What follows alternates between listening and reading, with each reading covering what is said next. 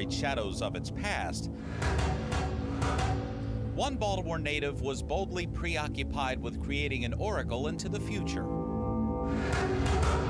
People were questioning their faith, questioning religion, looking for answers on their own. July 1898. Baltimore native William Fuld and his brother Isaac signed a contract to manufacture and sell the infamous Ouija board, the fabled parlor game that more than satisfied America's turn of the century lust for spiritualism.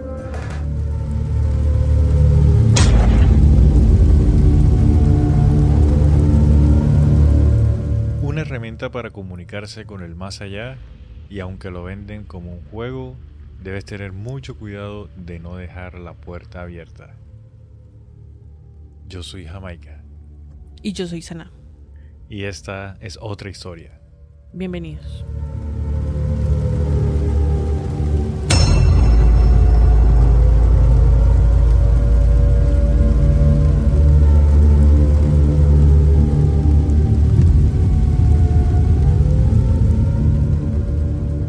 ¿Cómo, ves tú todo eso que está empezando a pasar con respecto a las a la cómo se dice como legalización de la cannabis del uso de cannabis en Colombia? Pero el uso de cannabis, el medicinal creo que ya está aprobado. Sí, el medicinal ya está aprobado y andando. El el recreativo. recreativo. Pues ya era hora, porque es que lo que hablamos, ya esto lo habíamos hablado de hecho Sí, en el sí, sí. capítulo, en el especial que hicimos sobre de la cannabis. dos capítulos. Hay dos capítulos full de data sobre la cannabis. Sí, muy Les buena recomiendo data. que se lo escuchen. Para mi. O sea, mi concepto, ¿no? Muy buena data, porque botamos resto de información súper importante.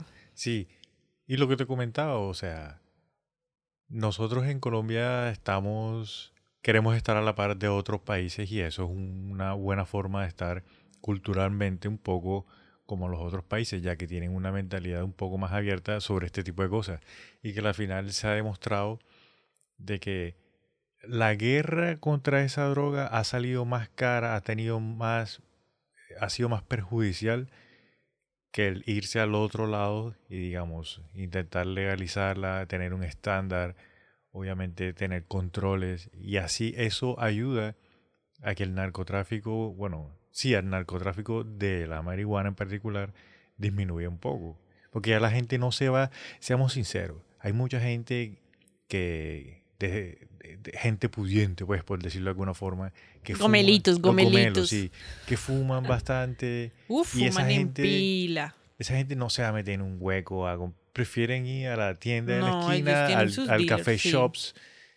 Sí, pero igual ponle tú. eh, el dealer o en algún momento tienen que ir a, a- a encontrarse con alguien y no sí, sé qué. sí. Mientras que ahora, si legalizarían el, el cannabis, marica, tú vas a un, un café, te compras tu aceite, te compras tu porrito. A lugares especiales. Exacto, Bla, bla, ya. bla. Y eso hace de que cambie un poco la mentalidad y la gente no se va a calentar es comprándole a un jíbaro, sí. sino que va a ir a los a los Y vas a ver lo que le están vendiendo, porque cuántas veces Epa, uno no fue a comprar weed y salía con un pasto loco ahí más pegado que qué bandera, parce. Sí, Entonces, educación. El estigma y la maricaíta de los, ¿cómo se dice? Los que no quieren, los que satanizan, pues, por decirlo de alguna forma, el uso del cannabis, eso es pura falta de educación, parce, de Sí. información, de conocimiento, así que no sean tan ignorantes. Ah. No, y también el hecho de que regulen eso, ponle tú, en Bogotá y en Cartagena se ve mucho que ya, incluso en Medellín, que la gente está fumando sus aceiticos, sus pens, no sé qué.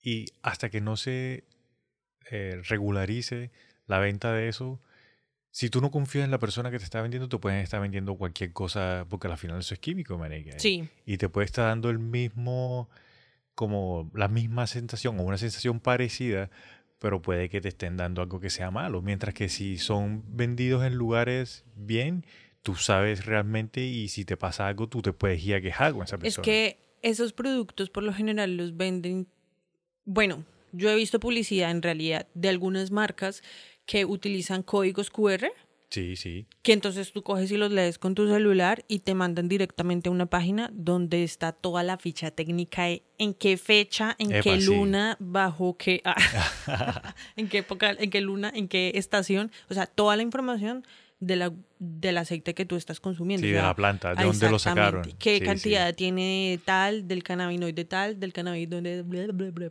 O sea, toda la información y así pues tú estás seguro de lo que estás consumiendo. Eso por un lado y por el otro lado pues que también ya le bajan a la guerra y todo ese tema del Claro. narcotráfico. Es que eso es absurdo, eso es una estupidez ya. Con esa planta en particular. Y también con la de la coca, parce. La gente también tiene que quitarse el, exti- el, el estigma de que cuando uno habla de coca habla solamente de perico porque está la hoja de la coca y hay que empezar también como que a Bueno, crear sí conciencia alrededor del uso de la hoja de la coca. ¿Listo? Sí. Bueno, pero esto se me fue, se me salió de las manos, era solamente un... Quería como, qué chimba que ya está pasando eso, o sea, que ya está como que eh, hablándose de eso, ¿no? Aunque no es la primera vez, pero esperemos que esta vez bajo la bendición del presidente, no mentiras, Pero que mira, sea algo positivo para el pueblo. ahora que tú estás hablando de la hoja de coca, me acordé que leí un artículo que decía que en Bogotá principalmente conseguir una hoja de coca es un camello ni el hijo de madre. Y ese ingrediente, porque ahora se ha convertido en un ingrediente de alta culinaria. Entonces los chefs, los gomelos, pues, eh, sí, están haciendo hasta lo imposible por conseguir la hoja de la coca y que conseguir coca, la hoja, pues en Colombia está súper difícil. Que tienen que traerla de Ecuador, que tienen que traerla de Perú y les como sale si no se pudiera sembrar. ¿no? Lo que pasa es que la que está sembrada o está reservada para el narcotráfico o para el perico que te metes tú, amigo y amiga, en la, en la Nah. nariz, o para... Ah, bueno, pa- pues para afuera. Sí, o está envenenada con, lo- con los riegos lo que, hace el gobierno. Según lo que tengo entendido, en Colombia no se puede tener hoja de coca, marica, no se puede. Ah, O sea, no se puede sembrar. O sea, obviamente hay cultivos ilegales, pero precisamente son ilegales y los combaten. Pero ponle tú, en Perú y en Ecuador, como eso es algo que utilizan, mm, o sea, es más protegido por los indígenas, entonces allá sí se consigue un poco más fácil ya. En la sierra los indígenas, los oriundos indígenas de, del norte, ellos sí tienen sus cultivos, pero son suyos de para su uso personal. Sí, exacto. Sí, o sea, eso es sagrado, eso nadie lo toca, eso ni siquiera uno, un ser humano común y corriente puede ir y visitar ese lugar. Epa, o sea, sí. nada que hacer. Bueno, y a lo que nos acontece el día de hoy, yo no sé por qué empecé hablando de esto. Es que es, o sea, es importante. Es importante eso en- para la sociedad que avancemos un poquito, que evolucionemos. Sí, señorita Sana. No nos regañe, señorita Sana. Ay, no los estoy regañando. Bueno, ver, empiece, pues. Ah. ah. No, queridos No, bueno. amigos, hoy vamos a hablar de un tema que nos han pedido por ahí. Sí, lo el han pedido. tema, sí, es obvio, lo han pedido. El tema, para todos los que no conocen, es más interesante de lo que realmente es. Lo que pasa es que hay mucha desinformación. Esto es súper antiguo. Todo el mundo ha escuchado al menos una vez en su vida el término Ouija. Y cuija, pero está mal dicho, es Ouija. De hecho, he escuchado que se dice, se dice es Ouija. Pero no sé, Ouija. Para los términos de este podcast es Ouija. Pues así. Y, y lo otro es que en, en inglés yo he escuchado personas por ahí que le dicen eh, Ouija board. Oh, sí. como Ouija, no Ujú. Ouija, sino Ouija board. En- Entonces en inglés también está esa como que doble pronunciación de la, de la palabra. Listo. ¿Tú tienes algo de la historia? Yo sé cómo funciona más o menos, sé cómo es su mecanismo, triqui triqui, pero de su historia como que la tengo muy, bueno, sí, más o menos. Lo que pasa es que no se tiene... O sea, todos pensamos de que la, historia de la Ouija que no fue creada o fue una información que se trajo de un ser o algo así, pero es que en realidad no se sabe cuál fue como que el primer origen como tal, de dónde sale, porque es muy vieja. Entonces hubo una persona que empezó como que a investigar en los noventas a ver si encontraba información y encontró una historia que se tiene como que la real de la tabla Ouija, como que es la que todo el mundo está de acuerdo, porque es lo único que se tiene.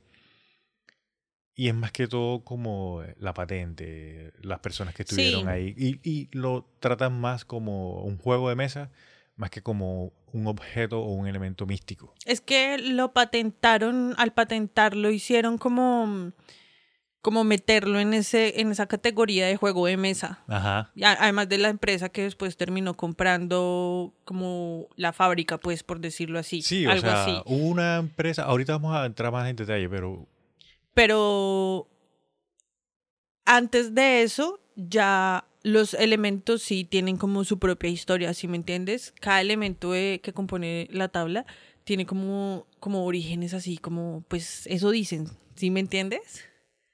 ok, no, no, eso no, no, no lo he escuchado, la verdad, pero pues lo que pasa es que, bueno, vamos a empezar. Empecemos. Empecemos, sí. y ahí tú creo que tienes bastante de las Voy cosas metiendo místicas, ¿no? la cucharada. No, sino que vas instruyéndonos con tu Te voy a amplio interrumpir resto. ¿Sí ves? Te voy a interrumpir resto, así que cálmate.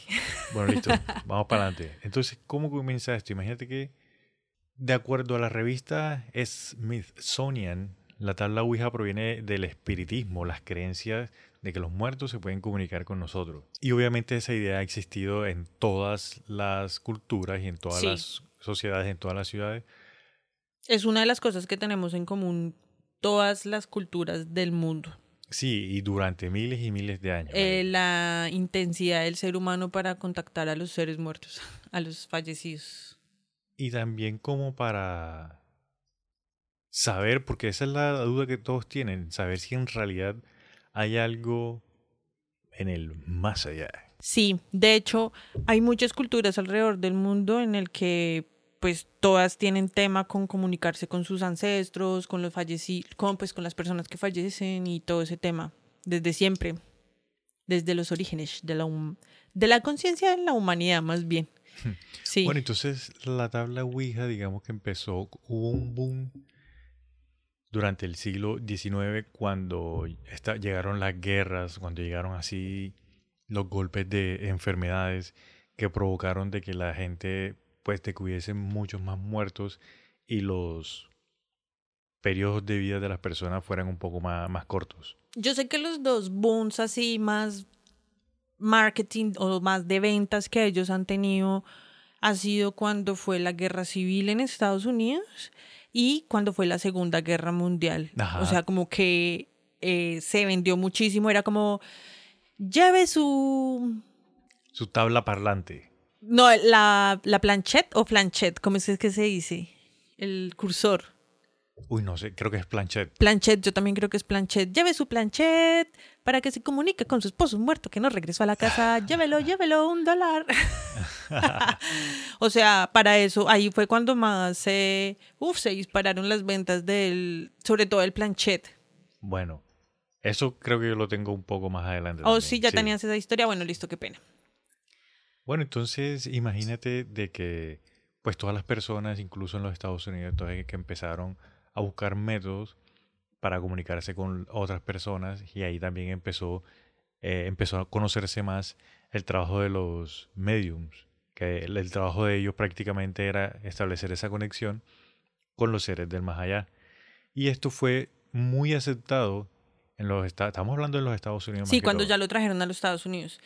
fue muy aceptado dentro de estas sociedades de gente de dinero. Sí. ¿listo? Entonces, como era socialmente aceptado, entonces empezaron a buscar, querían, ah, sí, empezaron a buscar una forma de poder establecer esa conexión sin necesidad de utilizar, ponle tú, los servicios del medium. Bueno, pero es que estos temas siempre como esotéricos, para empezar a llamarlo de esa manera, siempre, digo, espirituales, espirituales, espiritistas es la palabra, siempre se, se prueban primero en las clases altas. El tarot también primero una época en la que supuestamente era legal en la clase alta, o sea, los pobres no podían ni siquiera, jamás, olvídate. Era castigo a muerte tener un tarot, pues, entre pobres, entre el pueblo, perdón. y lo mismo pasó con la Ouija. Pero, o sea, yo lo que estoy dando a entender, ¿no? En la historia es que dentro, estas personas que tenían dinero era socialmente aceptado para ellos, pues porque ellos, lo que tú dices, ellos sí tenían el dinero, entonces ellos sí podían hacer ese tipo de cosas. Sin embargo, tú sabes, y Marica, nosotros sabemos de que todas las cosas comienzan siempre en las clases más bajas. ahí es donde se popularizan las cosas y de alguna u otra forma llegan donde, exacto, se popularizan, llegan donde la gente que tiene dinero. Y ellos lo quieren para ellos. Y ellos lo quieren para ellos, entonces lo mm, privatizan, entonces es solamente para nosotros, si ustedes lo hacen, entonces los vamos a perseguir. si pillas. ¿Qué tal que digan en, en, Colombia, no, vamos a legalizar el cannabis, pero solamente para nosotros, estratos eh, altos, los pobres sigan allá matándose por conseguirla? ¿Sabes qué puede pasar? Y, o sea, sí puede pasar, marica, es que la legalicen y le suben tanto el precio a los cartuchos o a lo que se consiguen, que va a ser un poco difícil para las personas de clase media o clase baja. La, la gente va a querer seguirse matando por un moñito de pasto loco. Nah. Y, puede pasar, marica. bueno, pero no nos descarriemos. bueno, entonces mira, te voy a comentar una historia.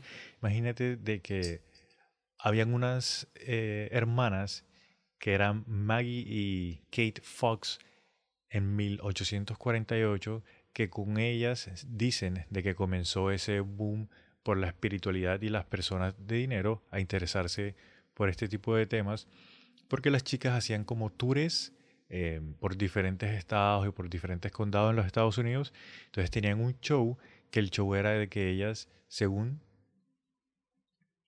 se conectaban con seres de más allá, entonces cuando las, les hacían preguntas a los seres y escuchaban toques, Tres sí y dos no. No te sé asegurar, no te sé asegurar si era así. Algo así, pero que escuchaban toques. Entonces, obviamente, eh, al pasar de los tiempos se comprobó de que las chicas estaban era una haciendo de ellas fake. Sí, era fake. O sea, eso no, una de ellas con el tiempo sale a decir que todo empezó como que ellas querían era jugársela a la mamá.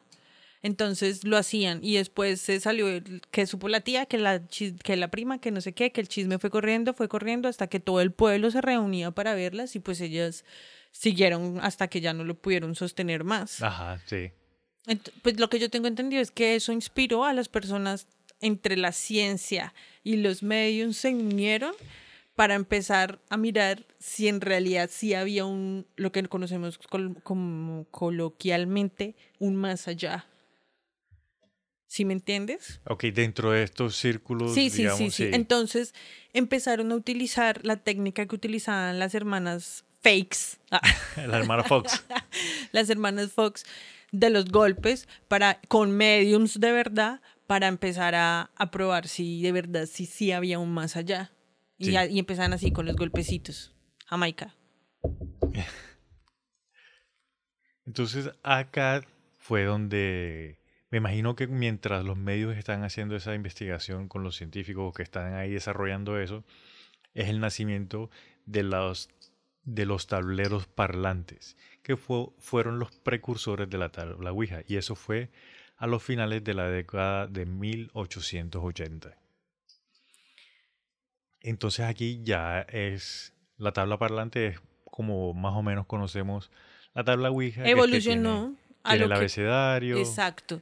Tiene pues del 1 al del 0 al 9, tiene el sol, la luna, eh, un sí, un no y he escuchado de que tiene hay dos versiones, hay una que tiene un hola y un adiós y hay otras que no lo tienen, que solamente tienen adiós. O sea, goodbye. Cada uno fue evolucionando como solitos y después se juntaron. ¿Sí? Entonces, primero el planchet. El planchet, si no estoy mal, pues viene, es francés, su origen es francés, por allá del siglo XVIII, o sea, en los 1700, 1800 más o menos. Y supuestamente significa o traduce pequeño tablón. Y lo utilizaban mm, en el ocultismo francés. Para eh, eso lo utilizaban para trabajar con sellos Sellos de alta magia. sellos de alta magia, exactamente.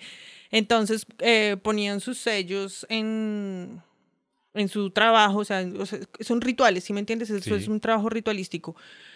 Y utilizaban como el flanché para trabajar, hacer invocaciones, evocaciones, bueno, este tipo de trabajos, ¿no? Y por otro, pues eso es lo que yo más o menos tengo entendido. Ok, sí. Y por otro lado está el tablón. ¿El tablón qué? El tablón, se me olvidó, ¿cómo es que se llama? Tablón... ¿El tablón parlante? Eso, el tablón parlante. Pues han dicho, hay teorías que viene, eh, pues prácticamente es más antiguo, viene desde Egipto también tenía jeroglíficos o simbología instalada en su, dibujada en su, pues en un tablón. Sí. Y lo que hacían era trabajarlo con un péndulo. No Ok. con el planchet, sino con un péndulo. Listo, entonces sobre los jeroglíficos trabajaban y el péndulo, los que quieran pues saber un poquito más, búsquenlo como radiestesia o trabajar con péndulo.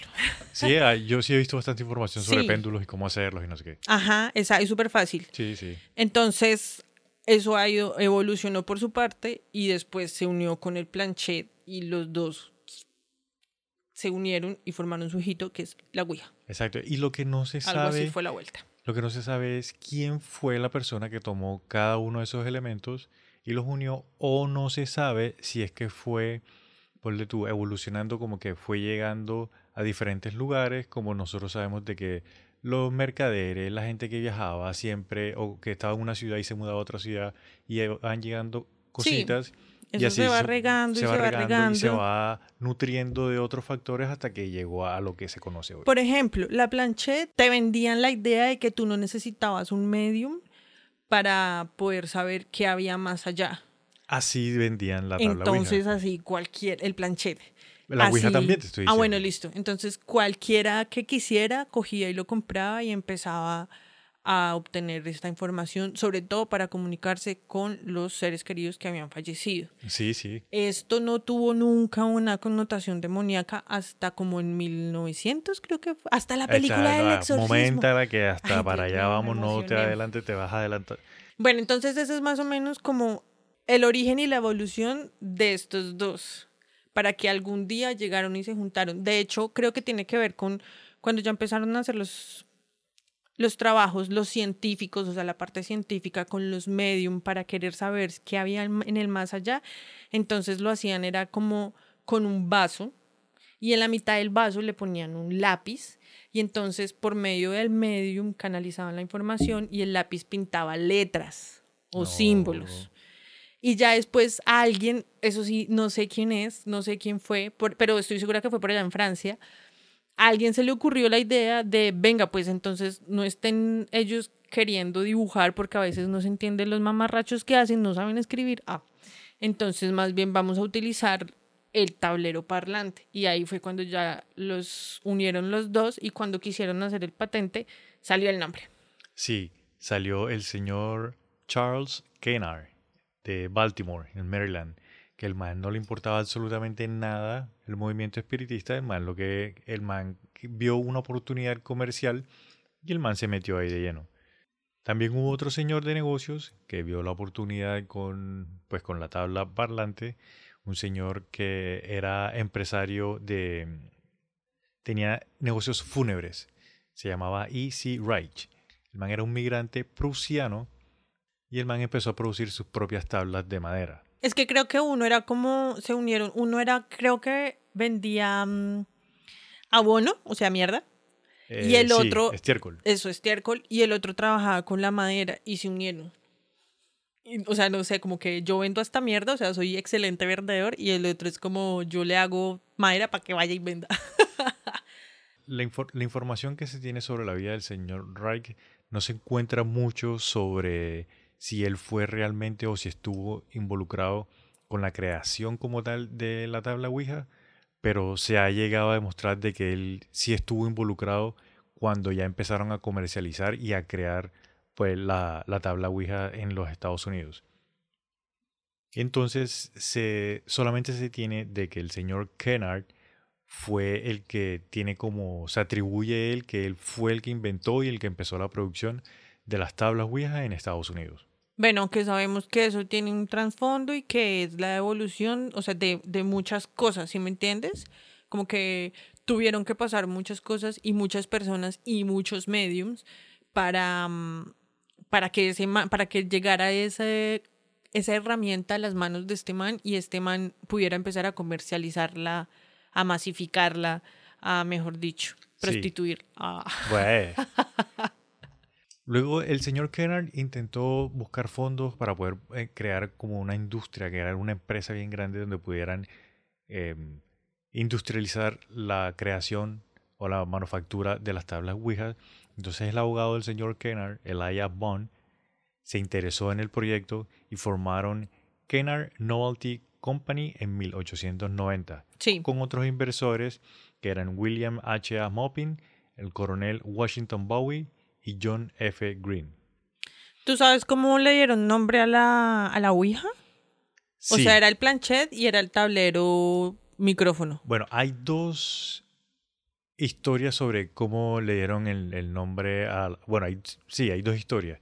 Una es que según eh, ellos, lo, lo que te acabo de mencionar, no sabían qué nombre ponerle porque no le iban a poner tablero parlante porque tablero parlante era, digamos, el, el, el- el precursor de la Ouija Sí. se sentaron ellos, estaban tomando, no sé qué, y le preguntaron a la tabla que qué nombre quería tener.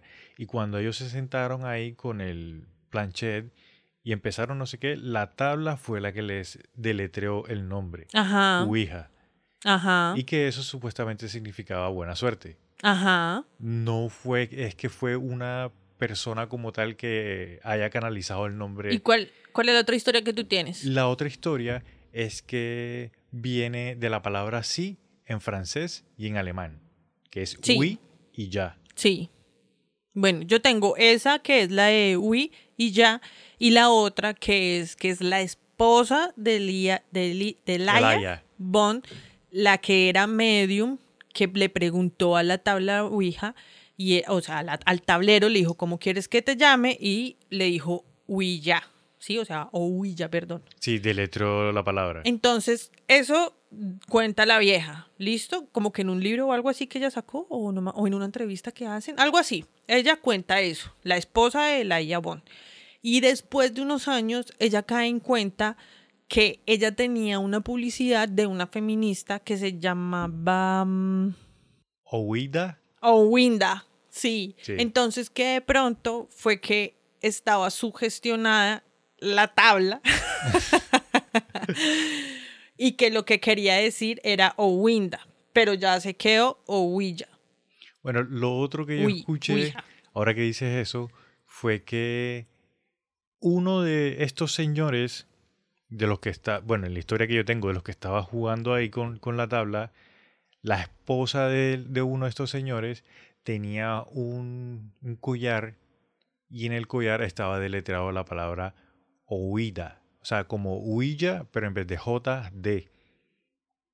Y que el man, de, o sea, lo que tú comentas, el man estaba sugestionado y de pronto el man fue el que eh, subconscientemente movió eso y deletreó esa palabra. Bueno, listo. ¿Sí ves? O sea, ahí la de teorías, entonces Sí. ponerse uno a contar la historia que es, o sea, la real historia de la Ouija no, no existe. Ah, Sí.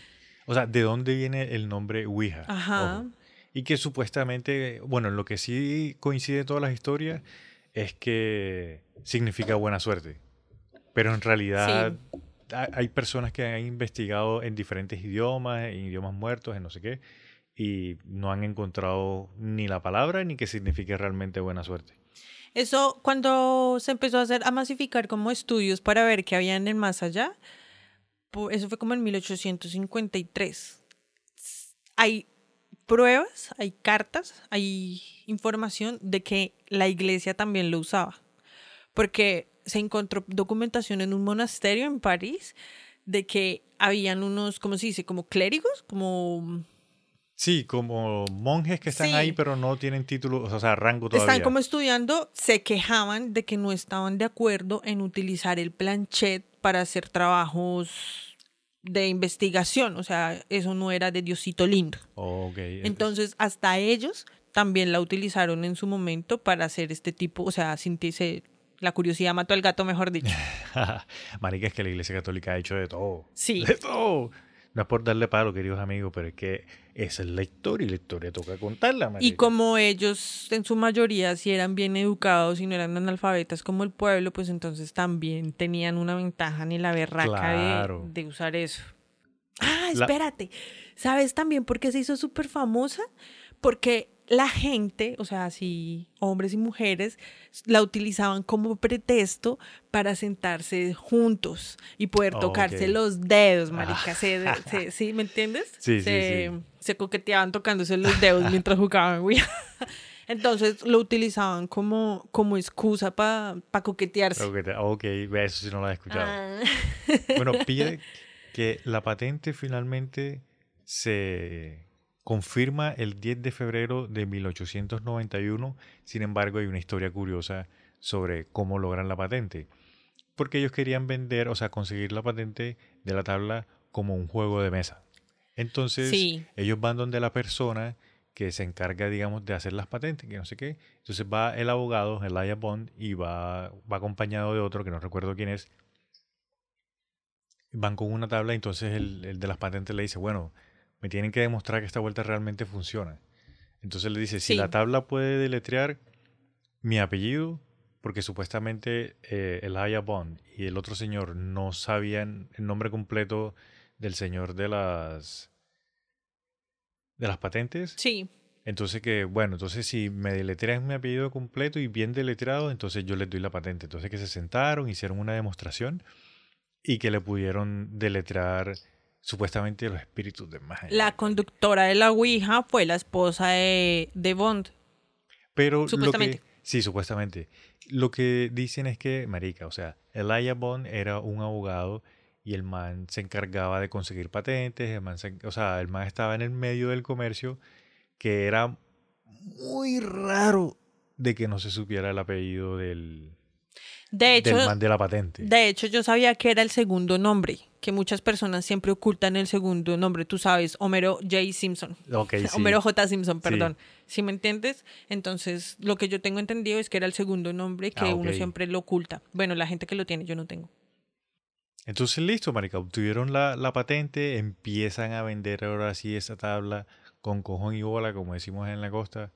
Se inco- incorporaron A nuevos, sí, incorporaron nuevos miembros a la junta, comenzaron a producir los tableros en masa, fue un éxito, abrieron fábricas adicionales que Canary Bond, em, Estaban en Europa y en Estados Unidos. sí, pero hubo un momento en el que Canary Born como que tuvieron diferencias, estaban haciendo tanta plata que querían, o sea, estaban peleando como intereses y vainas así, querían más la plata. plata. que corrompe.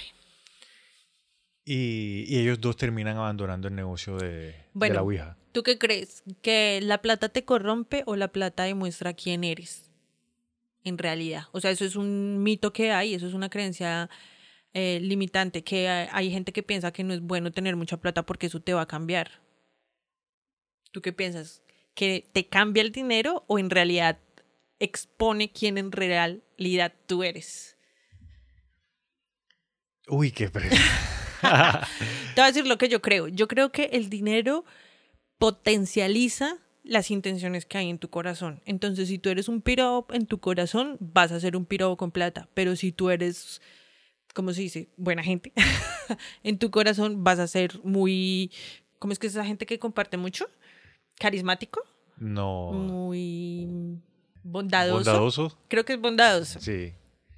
¿Tú qué crees? O sea, es que yo estaba pensando precisamente en- mucho en eso porque yo no creo que te cambie, sino que yo creo de que realmente muestra quién eres tú porque hay gente, marica, lo que tú dices, que con plata o sin plata son una mierda, sino que cuando tienen más plata como que se creen más, entonces son más mierda. Sí. Ya. O los tacaños, por ejemplo, que no gastan un peso y cuando tienen mucha plata, pues igual tampoco Igual gastan tampoco un peso y se nada, mueren sí. con todas sus vainas enterradas en la úlcera. Claro que también hay gente que... Bueno, no, no voy a entrar en tanto en detalle, pero sí creo que voy más con lo que tú dices de que... ¿También? Sí. No es que, que la, o sea, la plata no te cambia, no. La plata muestra si realmente quién eres. Ah, listo. Muy bien. Continuamos. Entonces, ellos discutieron por plata. Sí. y el señor William Ford, que fue uno de los que se agregó después A la com- sociedad. a la sociedad, el man muere en 1927 porque el man se cae en un, del techo de una de las fábricas que estaban construyendo ¿En Estados Unidos, si no estoy mal? en Estados Unidos. Sí, imagínate que supuestamente la misma tabla Ouija le había dicho al man que construyera otra, otro, o sea, otro edificio. Otra planta. Otra planta, exacto. Que construyera otra planta y el man estaba en el techo como que revisando la oficina y pum, y se cayó y se murió. De hecho, creo que fue que la Ouija le dijo que se tirara. Ah, Y mire que encontré también de que en esa época, en, cuando ya tienen la patente, vendían las tablas a un dólar con cincuenta. La, esa patente, la, ¿sabes a cuánto la vendieron a, creo que fue a Monopoly? ¿La primera vez? No, lo que pasa es que, bueno, eso lo iba a contar más adelante, pero ya que estamos aquí, pasemos de una vez. Sorry, sorry, Sí, o sea, la compañía que habían fundado estos señores, que se llamó Kennard Novelty Company, la compró Hasbro. Oh, Hasbro fue Sí, el primero. Hasbro fue quien compró los derechos de, de esa compañía. Y según lo que yo tengo entendido, Hasbro todavía tiene, o sea, al comprar Hasbro la compañía se hizo dueña de todas las cuestiones que ellos tenían ahí. Y me imagino yo que cuando expira la patente, pues como ellos son los dueños, marica, ellos la vuelven a comprar bajo el nombre de Hasbro. Pero ¿sabes por cuánto la compraron la primera vez? O sea, ¿se- cu- ¿en cuánto vendieron más bien ellos? ¿Por un la dólar Ouija? fue? Sí, marica, Sí. por un dólar. Yo es que tenía ese dato un poco confuso, pero sí sabía de que, que los manes llegaron a un punto en el que dijeron como que ya no queremos salir de este negocio, no queremos nada Sí, que ver con ya. la tabla y vendieron la patente por un dólar. Sí. Bueno, listo.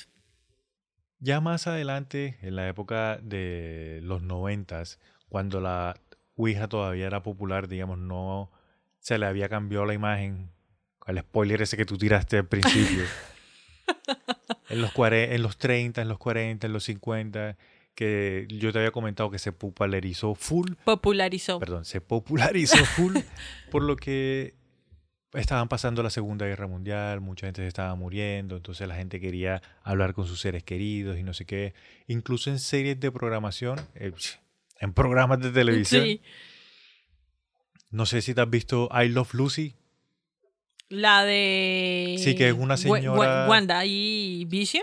¿Cómo empieza? eh, exacto. Ok, sí, yo no me la he visto, pero eh, tengo el, el referente por That 70 Show Show. y por WandaVision. Bueno, ¿De eh, quién hay era? un capítulo de I Love Lucy en el que Lucy y el esposo y una amiga, o sea, eh, hablan con la tabla Ouija y es un...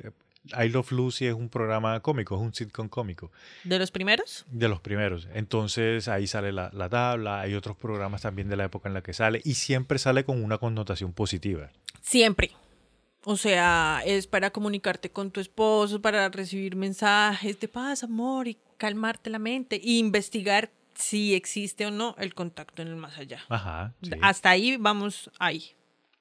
Y entonces más adelante, cuando llegamos a la época de los setentas, que viene el boom de la brujería, de El ocultismo. el ocultismo, o sea, viene esa época darks en la que empiezan a darle una connotación negativa a muchas cosas con las que la iglesia no estaba de acuerdo. De hecho, lo que pasa, mi querido amigo, y quiero que más adelante hablemos de ese tema porque tengo muchísimo que comentar al Yo respecto, también, sí, es del pánico satánico. efectivamente. que fue el fenómeno que pasó en los setentas que hizo que pe- eh, como que se eferveciera todo eso del demonio y Satanás y los no sé qué y el infierno y todo eso, brujería con connotación negativa, todo eso. Para que se 70s. hagan, para que se hagan una idea de pronto las personas que no han escuchado mucho sobre pánico satánico en Estados Unidos, digamos, eh, principalmente, porque allá fue donde ocurrieron más cosas malas desafortunadamente. Allá fue donde se pegó eso, sí. Les voy a recordar la última temporada de Stranger Things, que sale el pelado este, el pelo largo, No me acuerdo. ¿Qué pasa? ¿Pero qué pasa? Pues que en la última temporada de Stranger Things, que ellos están más pegados jugando a calabozos y dragones, los papás dicen que no jueguen ese juego, Ah, que este pelado es del demonio, que no sé qué, que que, está metido el en cosas metacho malas. El este meta- que sí, es el se inspiraron el pelado que vamos a hablar más adelante. adelante, sí. Eso es del pánico Eso es satánico. pánico satánico, sí, que el señor. pelado marica era súper buena onda, súper bien, pero era todo loquito y lo- todos los papás, no, que él es satánico, que él está con el demonio y no sé qué. Todos nosotros fuimos satánicos. Nuestra, nuestra generación es de satánicos. Uy, sí. Oye, ¿qué te iba a decir? Em, y eso fue en los 70, En los parce, eso 70s. fue hace 50 años. O sea, todavía en nuestra psique colectiva está ese registro de, ay, no, es satánico, ay, no, yo Sí. solamente con los angelitos. Bueno, ¿y qué pasa en los 70, aparte de toda esa cantidad de cosas que acabamos de decir? es que sale la película de El Exorcista. Ajá. O sea, la religión se arma hasta los dientes para empezar a chimbear. Digo, a recolectar creyentes. ¿Qué pasa? Pues que el exorcista la historia es que pues está jugando con una tabla uh, Ouija, se le mete el demonio a la niña y no sé qué, y esto y que lo otro. Los que no se la han visto vayan a vérsela, no voy a tirar spoiler, pero hay una tabla Ouija. Entonces ahí ya empiezan a meterle miedo a la gente. Imagínate que en 1966 hay un señor que se llama Anton LaVey, que el man escribe la Biblia satánica. Oh, sí, sí, y la Biblia sí. satánica se populariza también en los 70. En los 70. Entonces se forma la chupa el culo con esta también. Que en esa época, en los 70 también, se crea la iglesia de Satán. Sí. Entonces, o sea, es que en, la- en los 70 se fundamenta el satanismo como religión, pues. En lo que te, te mencionaba también de, de Stranger Things, que todos los religiosos empezaron a darle palo a calabozos y dragones. Sí. Entonces todos los niños y todos los adolescentes que jugaban calabozos y dragones eran, eh, no eran ni siquiera nerds, sino que eran satánicos, marica. O sea, totalmente fuera de base. Y hoy son geeks. Y hoy son geeks. Voy a hacer un paréntesis un momentico, queridos amigos, porque voy a llegó el segmento geek de la semana. Oh my God. En nuestro segmento geek de la semana, hoy con ustedes, Jamaica. bueno, eh, las no sé si hay personas que hayan jugado Calabozos y Dragones, pero Calabozos y Dragones es un juego en el que tú compras tus figuritas, y entonces hay una persona que se sienta y va narrando Es- la historia. Y como se hacía antes, era que todo era por la imaginación. Tú te tenías que imaginar las cuevas, los bosques, todo. Después fueron creando El, como la- hojas de papel. el visual, como No, espérate. guías visuales. No, en, en hojas de papel, en el suelo te ponían los laberintos. Pues guías visuales. Entonces tú veías los laberintos y veías por donde, Sí. por lo general en hojas cuadriculadas, y ahí con los dados, pues tantos pasos o tantos puntos de poder, no sé Sí. qué, y tenías tus figuritas, y bueno. Hoy en día, marica, en pleno 2023, Dungeons and Dragons se ha vuelto... Otra Mm, vez, sí, obviamente. otra gente cogió gracias un- a la serie. ¿Sabes qué hace la gente? Ahora, ¿qué hacen? Cogen televisores plasmas, Oh my God. ¿listo? Y los televisores los ponen de mesas. ¿De verdad? Sí, entonces ponen los televisores, imagínate un televisor, marica, de 60 pulgadas, o sea, inmenso. Lo ponen de mesa, Muy Ponen- despachados. cogen un computador, lo conectan, entonces ponen, ponle tú, si esta semana es, no sé, en un bosque, entonces ponen el fondo del bosque y se mueven los árboles y, ahí- y está el riachuelo y no sé qué. Pero eso mata la creatividad de la gente, por eso es que, bueno, O sea, quién sabe. Yo pienso que no, porque igual tú tienes el fondo ahí, un fondo animado, ponle tú un fondo en 3D que se está moviendo y no sé qué, pero igual la persona que lleva el juego sigue leyendo qué es lo que está pasando, entonces te dice qué vas a hacer tú y que no sé qué. O sea, Pero yo creo que sí, es tener ese tipo de apoyos visuales tan explícitos, por decirlo de alguna forma, sesga un poco tu trabajo de imaginación. Porque entonces, si se abre un portal, si sale un demonio, si sale lo que sea, tú ya te vas a sugestionar al ambiente que está creado en vez de tú crearlo en tu propia mente, ¿sí me Bueno, entiendes? Sí te entiendo, pero igual ponle tú, si él dice no, que sale un portal y tal, él, o sea, en el televisor no sale el portal, se queda igual Sí. el bosque, ya, no es tan así, wow. Ah, bueno, listo. No, es solamente... Igual tienes que imaginarte el portal. Sí, sí, exacto, sí. Y si el man di- Bueno, los monstruos no porque... Imagínate que hasta hay figuras chiquiticas de los monstruos. Sí. ¿Te acuerdas el, el, el de Ya Stranger los dados Things? ahora vienen de figuras, de colores, eh, de esos que alumbran en la noche, fluorescentes también, o sea, mejor Imagínate, dicho. en Stranger Things sale que el Dermagogon, el ajá. Imagínate que la figurita sí existe, marica. Es que todo eso lo hacen basado de verdad en, Sí, en el juego. en el juego y el juego también evoluciona. Entonces, Sí. bueno, regresamos de nuestro momento geek. Continúa. ¿En qué íbamos? Bueno, y que, marica, o sea, hoy en día ya nos saltamos de, de los 70 y llegamos a, a hoy en día, en los 90, los 2000. Y es que en los 70 fue que pasó ese, con ese pánico satánico y esa vuelta, ahí fue donde se, se cambió el chip. Se instaló el Eso, programa se instaló el programa demoníaco de que hay que tenerle negativo. miedo, de que eso es malo, de que no sé qué. Ujú. Ya, obviamente... El estigma. Bueno, más adelante voy a hablar de eso, pero sí crean el estigma, entonces el miedo y ya entonces la gente no quiere jugar con las tablas porque no, que se le va a Le va a poseer demonio. el demonio. Exacto. O ni si hay personas que ni siquiera permiten a otras personas que la lleven a su casa. No, eso no entra en mi casa porque después en mi casa me. ¿Listo? Imagínate que en noviembre de 2014, 35 estudiantes bolivianos fueron, los encontraron con alta sudoración, con altos eh, latidos cardíacos y estaban súper acelerados después de jugar con la tabla Ouija. Y también... ¿Quién sabe qué vieron? Sus inconscientes. Imagínate que en, en México que se encontraron desmayos masivos, se encontraron posesiones y hubo una histeria y hubo, mejor dicho, la chupa en el culo, no con la tabla Ouija, sino que los mexicanos fueron los que empezaron con el jueguito ese de que una hoja de papel ponían sí y no y ponían un lápiz en, en forma de cruz y que Sí. empezaban a jugar el Charlie Charlie, no sé qué. Sí. Ellos empezaron con el Basile ese y esos pelados supuestamente tuvieron esos contactos y esas vainas con esas hojas de papel y no sé qué. ¿Tú alguna vez jugaste algo de eso? No, a mí nunca me gustó esa vuelta. Yo No. nunca, la Ouija yo nunca la jugué porque nunca me quedaba bien en el cuaderno y eso me fastidiaba. Entonces yo decía como tiene que ser la del tablero, es la única que funciona, o sea, en mi mente, si me entiendes? Pero yo sí jugué una que es más de origen, o sea, tiene el mismo sistema, pero, pero es como de origen más africano, tal vez, se dice, ¿no? Ok. que es con un cuaderno. Pues en- el origen es que se hace con un libro especial y tú lo jalas de, de la pitica que tienen los libros y dependiendo de para dónde se mueva el libro es sí o no. Ok. no, Listo, no es un libro especial, no es cualquier libro. Entonces, en el colegio, una chica llegó y dice que no, eso es con un cuaderno, tiene que ser argollado, porque el magnetismo, ¿ok? Si no estoy mal, es la misma chica de las psicofonías que una vez me puso una psicofonía, esa vieja estaba loca.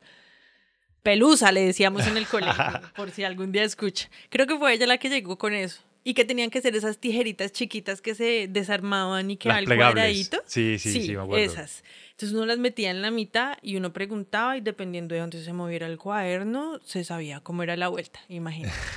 y que cada uno tenía que tener un dedo en el huequito de las tijeras y ahí. Pues, o sea, las tijeras abiertas, ¿no? Sí. Enganchadas, colgadas. El cuaderno quedaba colgado en las cuerdas y uno sostenía eh, el, el cuaderno de las orejitas de las tijeras. Eso fue lo que yo jugué. Igual nunca pasó nada, supuestamente, ¿no? No, yo nunca jugué esas vainas. Bueno, una cosa que te quería comentar es que sí se han escuchado historias y, o sea, se tienen registros de que efectivamente personas que han jugado a la tabla Ouija sí han tenido encuentros con espíritus y con cosas así, digamos, del otro mundo. Pero yo lo que te quería comentar es que, desde mi punto de vista, a la Ouija la convirtieron en un tulpa, marica. Después de ese miedo satánico que le dieron a la Ouija, empezaron como a, a darle ese poder.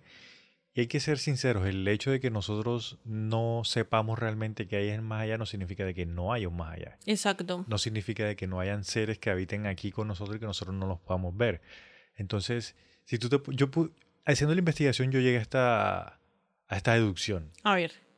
Antes, cuando querían hablar con los seres de más allá, se sentaban en el círculo y se agarraban las manos. Era Sí. que una reunión de energía, ¿sí o no? Sí, eh, con mediums. Con medios, exacto. O sea, crea un círculo. Sí, y, y- pero el punto que hoy es energía, ¿sí o no? Sí. Están todos ahí eh, transformando una energía para llegar en contacto con algo. Ajá, energía que es mental. Exacto. ¿Qué hace la tabla? La tabla hace exactamente, si tú reúnes cinco personas, seis personas que están todos tocando un mismo bichito y todas esas personas están asustadas, están creando una energía y puede que estén creando un portal marica sin darse cuenta. Bueno, ¿Y qué tal que haya un ser que se aproveche de esa pequeña ruptura y entre por ahí? Y por eso pienso yo, en mi pequeña y humilde opinión, que por eso es que se meten esos seres y llegan a pasar que no, que se le metió un demonio y no sé qué y tal. pues es que, a ver, ¿cómo funciona más o menos según lo que yo tengo entendido?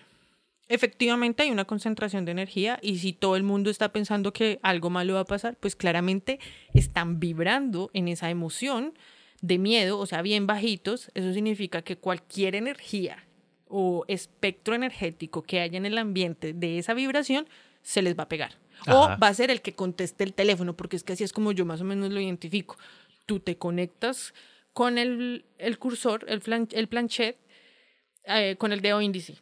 Siempre tiene que ser es con el dedo índice. Ah, eh, na- anotación. Nosotros aquí no les va- no estamos diciendo vayan a jugar. Ah, pues Sí, no. empecemos porque no es un juego. ¿Listo?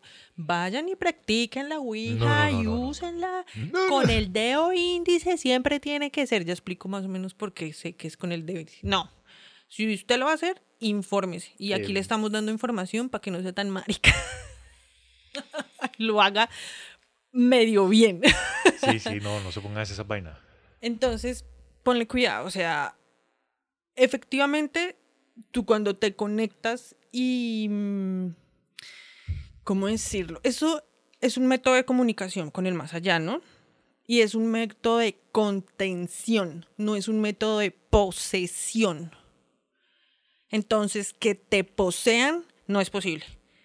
Pero si tú contactas con una energía, o sea, tú coges y marcas el, número del teléfono, trin, con el índice, estás ahí. Tú la contienes en tu mente, por decirlo. ¿Sí me entiendes? Ok. Ustedes vieran todas las mímicas que les estoy haciendo a Jamaica, parce. Tú lo contienes en tu mente y en la mente de todos los que están conectados en la sesión. Ok. Y quedas en tu mente. Ahí es, ahí es donde se entrelaza. Si tú, ay no, ya me mamé esto, no pasó nada, no se manifestó nadie ni nada, abrámonos, ni siquiera cierran el círculo como es debido, cada uno lo tiene ahí contenido, liberado. Eso sí lo he escuchado mucho. ¿Listo? Sí. Entonces, se empieza a manifestar en tus estados de ánimo, en tus comportamientos y cosas así. Pero son entidades, yo no sé hasta qué punto en realidad se pueden hacer con demonios. Yo he escuchado que no se puede, que es siempre con entidades, porque tú te conectas desde, desde tu mente, desde tu conciencia. Entonces, conciencia con conciencia. O sea, conciencias que estén atrapadas en una dimensión en este plano. Bueno, te voy a hacer un paréntesis un ¿Sí me hago momentico. entender? Te voy a hacer un paréntesis un momentico. Más adelante, y, y te voy a hacer paréntesis con spoiler, píllate esta. Más adelante vamos a, a traer un caso de un demonio que se llama Zozo, Z-O-Z-O, y se supone de que sí es un demonio que fue contactado a través de la tabla Ouija. Bueno, espérate. Entonces, Sí. creería de que sí se pueden escapar demonios por ahí. Entonces ponle cuidado. No se abren portales. Listo, pero se contacta.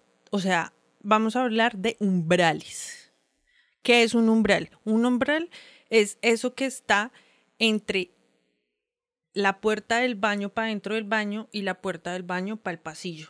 O sea, todo el mundo sabe, todo el mundo ha visto un baño. ¿Sí me hago entender? sí, sí, sí. O sea, tú abres la puerta del baño y tú dices, de aquí para allá es el baño y de, De aquí, aquí. para acá es el pasillo. Sí, entiendo. Ese es el umbral y tú metes el dedo o marcas a ver quién contesta del otro lado. De acuerdo a una vibración en la que tú estés establecido, vas a llamar a personas del otro lado, a conciencias del otro lado, a espectros, entidades en el otro lado, en el más allá, lo que llamamos en el más allá.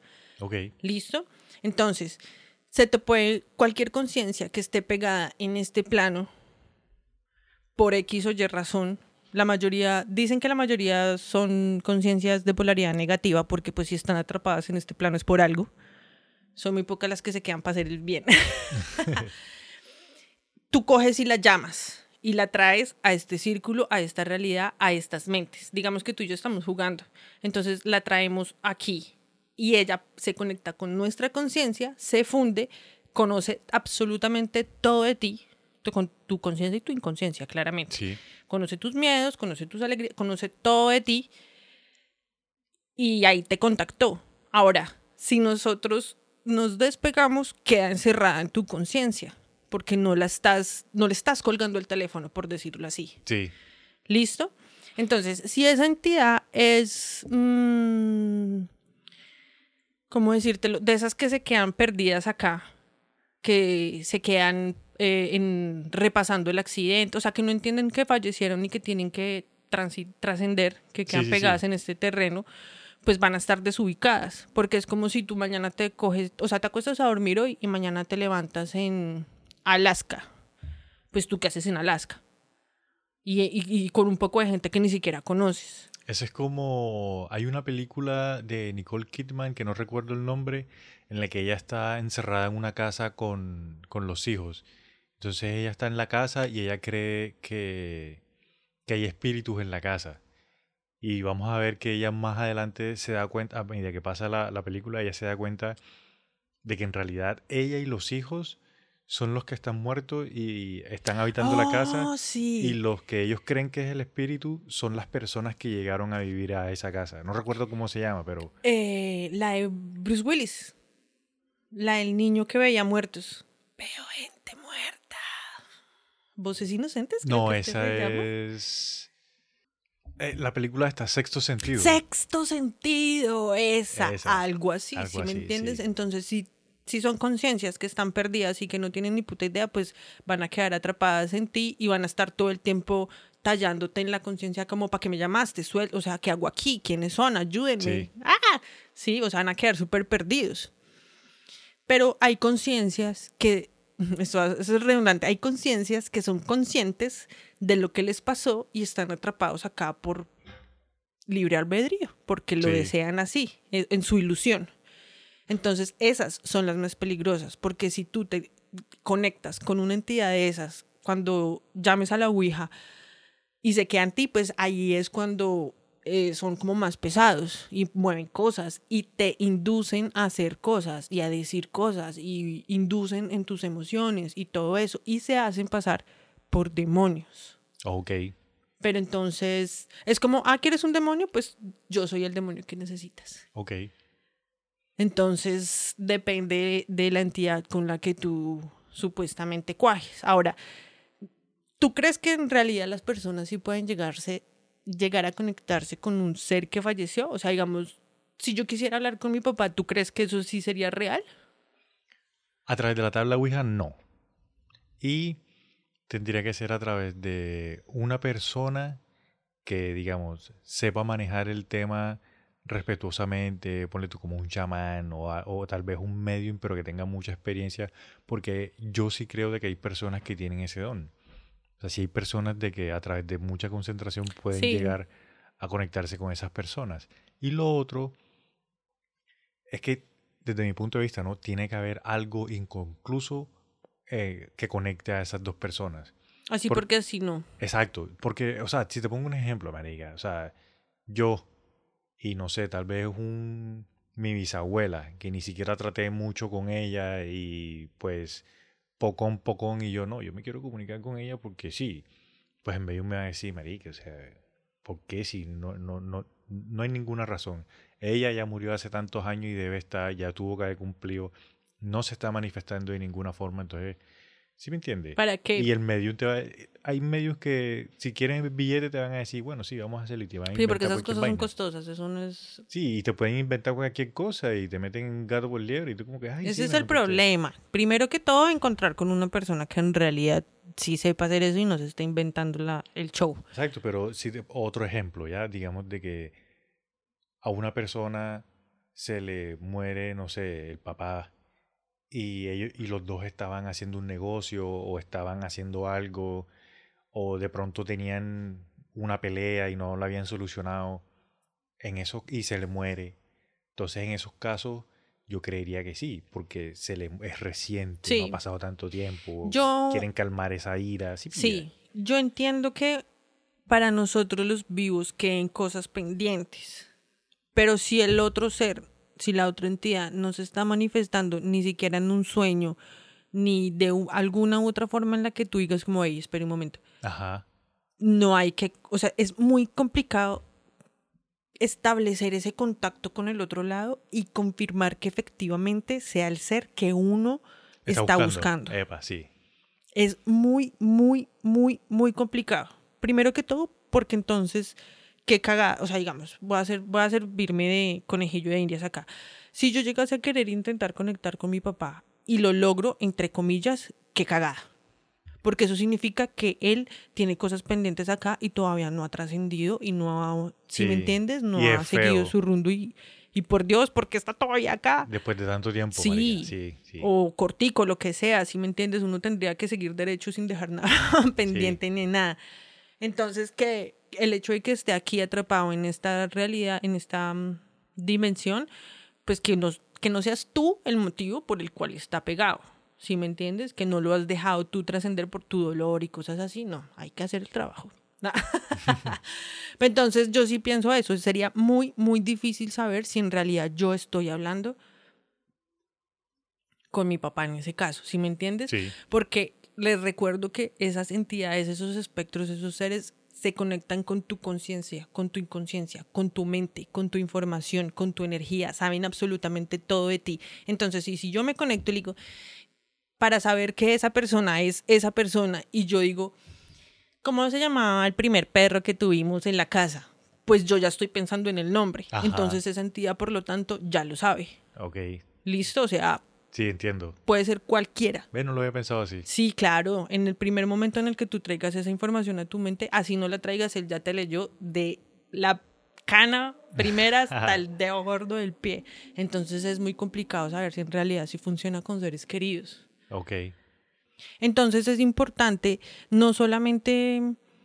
Uf, parce, es que eso no es un juego, weón. O sea, tú tienes que tener una preparación mental y una preparación, voy a decirlo de esa manera, ritualística para abrir y cerrar el círculo y cerrar la psique tuya y la de todos los que están acá para que esa entidad regrese para donde está. O sea, no, no, Sí. no se quede pegada en tu pensamiento y empiece a influir y empiece a alimentarse y bla, bla, bla, bla, bla, bla. Entonces hay que o prepararse muy bien o conseguir una persona seria en este caso. Yo lo que quería decir ya así, ultimando, es toda, durante la investigación y durante, pues, marica, ustedes han dado, si tenemos un podcast de estos temas es porque obviamente nos gusta esto y hemos escuchado esto mucho tiempo. Y en el episodio eh, pasado dijimos que íbamos a cambiar un poquito de ufología.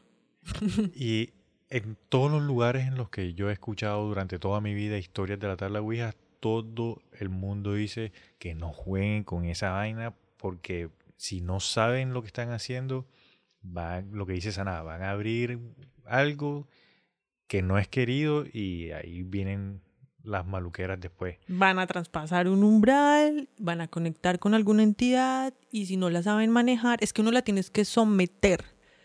¿Sí me Ah, bueno, eso es lo del dedo índice. Perdóname que, que te corte acá antes de que se me olvide. Tiene que ser con el dedo índice porque, mm, a manera como, voy a decirlo, simbólica, cuando tú trabajas con entidades, espectros y cosas así, con el dedo índice, es una forma de, de o sea, tú no vas a preguntar, sino como ¿cómo se dice? Como asegurar que te estoy hablando a ti, si me entiende? Te señalo a ti, te contacto a ti.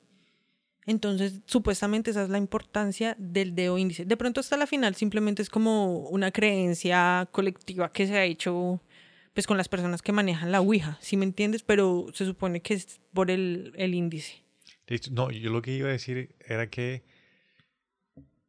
toda esta connotación y todas estas cosas que nosotros les estamos diciendo que pueden pasar, a pesar de que se ha catalogado un juego, es por la connotación, por el, digamos, por el tulpa que se creó después de los 70. Que se le Un juego peligroso. se le dio tanta connotación negativa de que hoy en día es mucho más fácil de que sí se pueda conectar con algo no deseado. Claro, por la predisposición que ya Eso, tienes, vuelvo y repito, o sea, ya vas cargado con esa energía y con ese miedito y pues eso es lo que vas a encontrar. Y ya lo último que te quería comentar del tema así que tengo por acá en las notas es lo que dicen los científicos al respecto. ¿Qué dicen? Pues imagínate que hicieron un estudio a ver si podían demostrar que realmente eh, la tabla, digamos, se contactaba con espíritus. Y dentro del... el- lo que hicieron básicamente fue que pusieron unos chicos a jugar con la tabla Ouija, pero entonces les estaban diciendo de que había otra persona, una persona dentro del grupo que estaba como que moviendo un poco la, el planchet. Pero entonces, o sea, les hicieron, les dijeron de que una persona estaba moviendo el planchette, pero en realidad nadie lo estaba moviendo. ¿Ya? Entonces les hacían preguntas y que les iban a responder con, con la Ouija.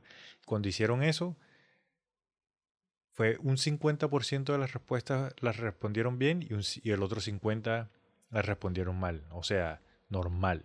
La tabla como que no funcionó en ese momento. Supuestamente. Supuestamente. Entonces, en, el, en la segunda prueba lo que hicieron fue que les dijeron de que nadie iba a moverlo, de que era todo totalmente energía, que iba, sí se iban a conectar con espíritus. Y en ese momento, cuando hicieron las le hicieron las preguntas, respondieron.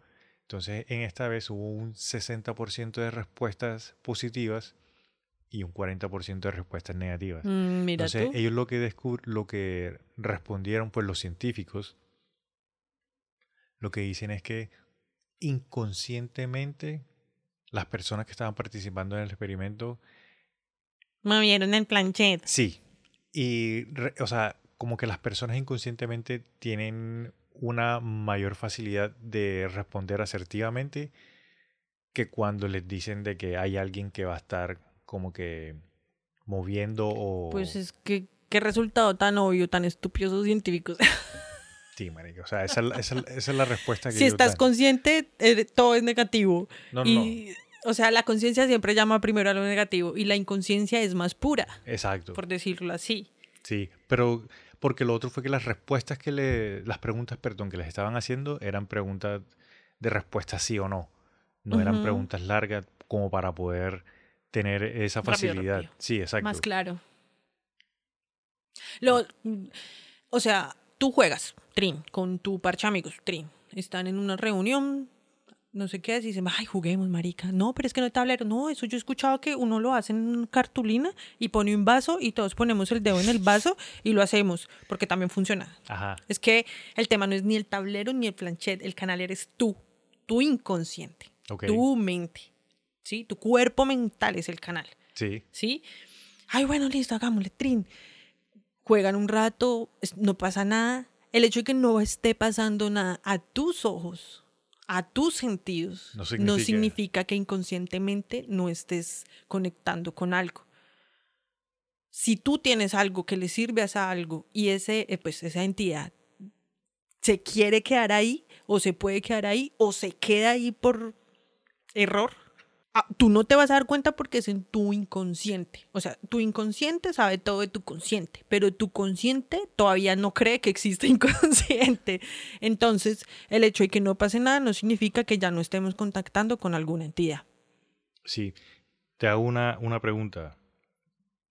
¿Tú jugarías en tu casa? ¿Jugarías esa vuelta? La Ouija. Mm, sí, me prepararía muy bien y lo haría.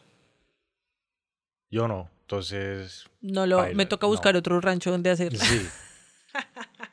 Porque no, marica, a mí no me gusta jugar con ese tipo de cosas. No es que le tenga miedo, sino que he escuchado tantas historias y Que me ya da miedo. uno se mete tanto en el viaje de conspiraciones y no sé qué. Que no, es, es respeto, marica. Yo para qué me voy a meter con algo que no tengo la necesidad ni nada. Lo que pasa es que si le quitamos el estigma de lo malo, nos preparamos, nos informamos, entendemos, contactamos con quien sí sabe hacerlo. O sea, si nos preparamos, mejor dicho, se nos va a quitar ese miedo de contactar con algo negativo. Y la primera, o sea, yo lo haría por experimentar esa conexión con el más allá Pero no en mi casa. pero porque a nivel espiritualística, o sea, espiritismo, perdón, se dice que si en el más allá, en lo que conocemos con el más allá, puedes conectar con miles de energías y de conciencias que están liberadas de este cuerpo carnal, físico denso de materia, Ajá.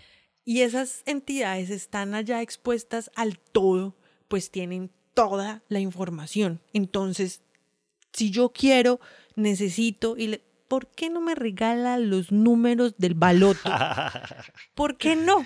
¿Qué tal que me vote? ¿Sabe qué? Esa nada me cayó bien, me ha atendido muy bien, le voy a dar el baloto. ¿Por qué no? Bueno, Porque entonces ahí también se empieza a jugar como en el todo no hay tiempo.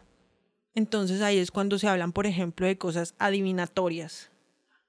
Aquí en esta terrenalidad. Como que adivinar el futuro. Sí, ahí es Sí. cuando se juega un poquito con eso, pero ese ya es otro tema. E- Eso ya es otro tema y Sí. en eso sí yo realmente no creo porque si eso fuese cierto, y eso es lo que dice mucha gente también, yo pienso en eso, que si seres de otros lados, marica, te pudieran dar el número de baloto, todo todos los medios ya fuesen millonarios, marica. Ajá. Ah, bueno. Historias, ok. Bueno, mira, historias, una súper rápida. Listo. Imagínate que en 1978 los profesores de la Universidad de Bolonia en Italia optaron por emplear la tabla Ouija para preguntarle a los espíritus el paradero del político Aldo Moro, quien había sido secuestrada por las Brigadas Rojas. Para su asombro, el tablero respondió deletreando la palabra Gradoli. Gra- más tarde se dieron cuenta de que había un suburbio en Italia que se llamaba Via Gradoli. Y en esa Área. en ese barrio sí Bueno, en ese barrio. había una casa que se llamaba Via Gradoli y encontraron el cuerpo del man ahí. Oh, sí. Sí, marica, sí encontraron el cuerpo. Pues- o sea, no lo encontraron vivo, pero lo encontraron. Yo he escuchado que. ¿Quién fue el que creó Estados Unidos? El que fundó Estados Unidos fue Washington, ¿cierto? No sé si fue. Bueno, si no fue Washington. No, sí, fue Washington. Él utilizó la Ouija para sus temas políticos y para sus. ¿Sí me entiendes? Lincoln usó Ouija. Sí. Sí. no Ellos sabía. eran espiritistas. Es que el espiritismo era como un club. Ah, bueno, de hecho hay gente, hay literatura que dice que era una religión. Fue considerada en una, re- como una religión. el De gente de billete. Sí. Sí. Yo tengo una historia, o sea, yo te voy a contar una historia que a mí me habían contado, yo nunca la he jugado, ¿no? Pero sí me habían contado una historia de unas peladas que habían jugado, que habían venido a Bogotá a estudiar y, y, se, y o sea, pasaron vainas, pero escuché otra historia más chimba. pero esa sí no le pasó a nadie cercano mío y es que una pelada de un colegio en el 2018 se puso como efectivamente a prepararse, a estudiar y a leer cuánto libro de alta magia existe para empezar a, usar la Ouija. Y empezó a usarla y empezó a usarla y esto le generó como cierta como adicción.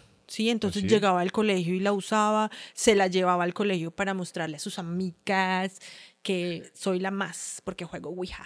¿Sí me entiendes? Sí. Entonces así y empezó a contactar con una entidad. El man no dice el nombre ni nombres ni nada de eso porque no puede. Pero Ok. él dice como yo cuento la historia así como los datos. Empezó a contactar con una entidad tanto así que la chica ya en el 2021 creo que fue cuando ya la empezaron a, en el 2020 la empezaron a tratar. Ya voy para allá. y en el 2021 más o menos como que sí, lo que pasa es que él era mi amigo. Nosotros teníamos un trato de que él era mi amigo. O sea, la nena le dio todo ma- a, a la entidad la con la que entidad. se encontró, sí. Y la entidad la sobreprotegía a ella y le- la, o sea, la tenía en contra de los que vivían. Entonces, que le movía cosas a los papás en la casa, no sé qué, hasta que un día tiró por las escaleras al hermano. Uy, algo así, o sea, se manifestaba ya súper duro. Entonces a ella casi la mandan a un psiquiatra hasta que le recomiendan a un señor que, que hace trabajos de espiritismo, el man es medium y todo eso, y Ajá. empieza a trabajar con la chica hasta en el 2020, en la pandemia. Ok. Que, o sea, la- en la pandemia como que también se le destapa, se le cae la ilusión a- la madre y dice como, aquí está pasando algo, y la niña le cuenta que es que ella está jugando a la Ouija. Entonces, eh, la, ay, usted, usted que habla mierda, mm, se me va para el psiquiátrico. Y entonces ahí es cuando conoce a la otra persona y la otra persona le dice como, es que eso que está pasando sí es algo grave. No es de psiquiátrico, es venga, yo le explico. Y empezaron a trabajar a la nena y empezaron a trabajar a la nena y han cerrado poco a poco ese canal que la chica tenía abierto con esa entidad. El problema es que la chica está muy adicta a jugarlo Y lo sigue haciendo. y lo sigue haciendo. Y como no se necesita un tablero, como no se necesita nada, sino lo que les digo, un papel, un, no sé, un vaso, lo que sea. Entonces, ahí están en esas toallas. A la nena todavía la están trabajando muchísimo. Y es más por esa adicción. O sea, cierran y cierran el vínculo y la nena dice un día, no aguanto más, tengo que jugar. Y va y se contacta con la entidad que supuestamente es su amigo. Y imagínate el nivel de obsesión que tiene la chica también en la cabeza. ¿Cómo va a ser cuando tenga novio? Ah. Entonces me pareció súper interesante ese punto, o sea, esa historia, lo que le está pasando. Puede que te prepares mucho, pero de todas formas tampoco tienes una mente muy fuerte. Y la pelada tiene como 16 años. Cuando empezó a jugar tenía 16 años. Uy, repeque. Ujú. Entonces ahí les cuento. Bueno, gente, agradecidísimos con todos los que nos escucharon el día de hoy. Nuestra historia atemporal, porque la pueden escuchar cualquier otro día. ¿no? En fin. Recuerden, amigos, estamos en todas las redes sociales como arroba otra historia pod. Otra historia, una vueltica por las galerías, denos likes, síganos sin pena, ya saben. Eh, comenten si quieren algún tema especial o quieren que hablemos de algo especial. Comenten que aquí estamos para servirles. Compártanlo en sus redes sociales para que llegue más people al parche. People al parche. ¿Estás pillando? Jamaica, ¿tienes algo más que decir? Nada, solo recordarle a nuestros amigos que estamos en, en tu plataforma de podcast preferida. Síganos ahí en la plataforma de podcast también. Nos pueden regalar cinco estrellitas, un comentario, nos ayudan un montón. Y de verdad que nos motivan a seguir dándole porque es súper bacano, marica, cuando nos dejan un mensajito o vemos de que hay gente ahí dándole cinco estrellitas. Sana, Sí. algo más que tú quieras decir. Eh, nada, ya voy a sacar la tabla para empezar a jugar. Ah, Bueno. Digo, ya voy a sacar para pegar. Vale, vamos para adelante.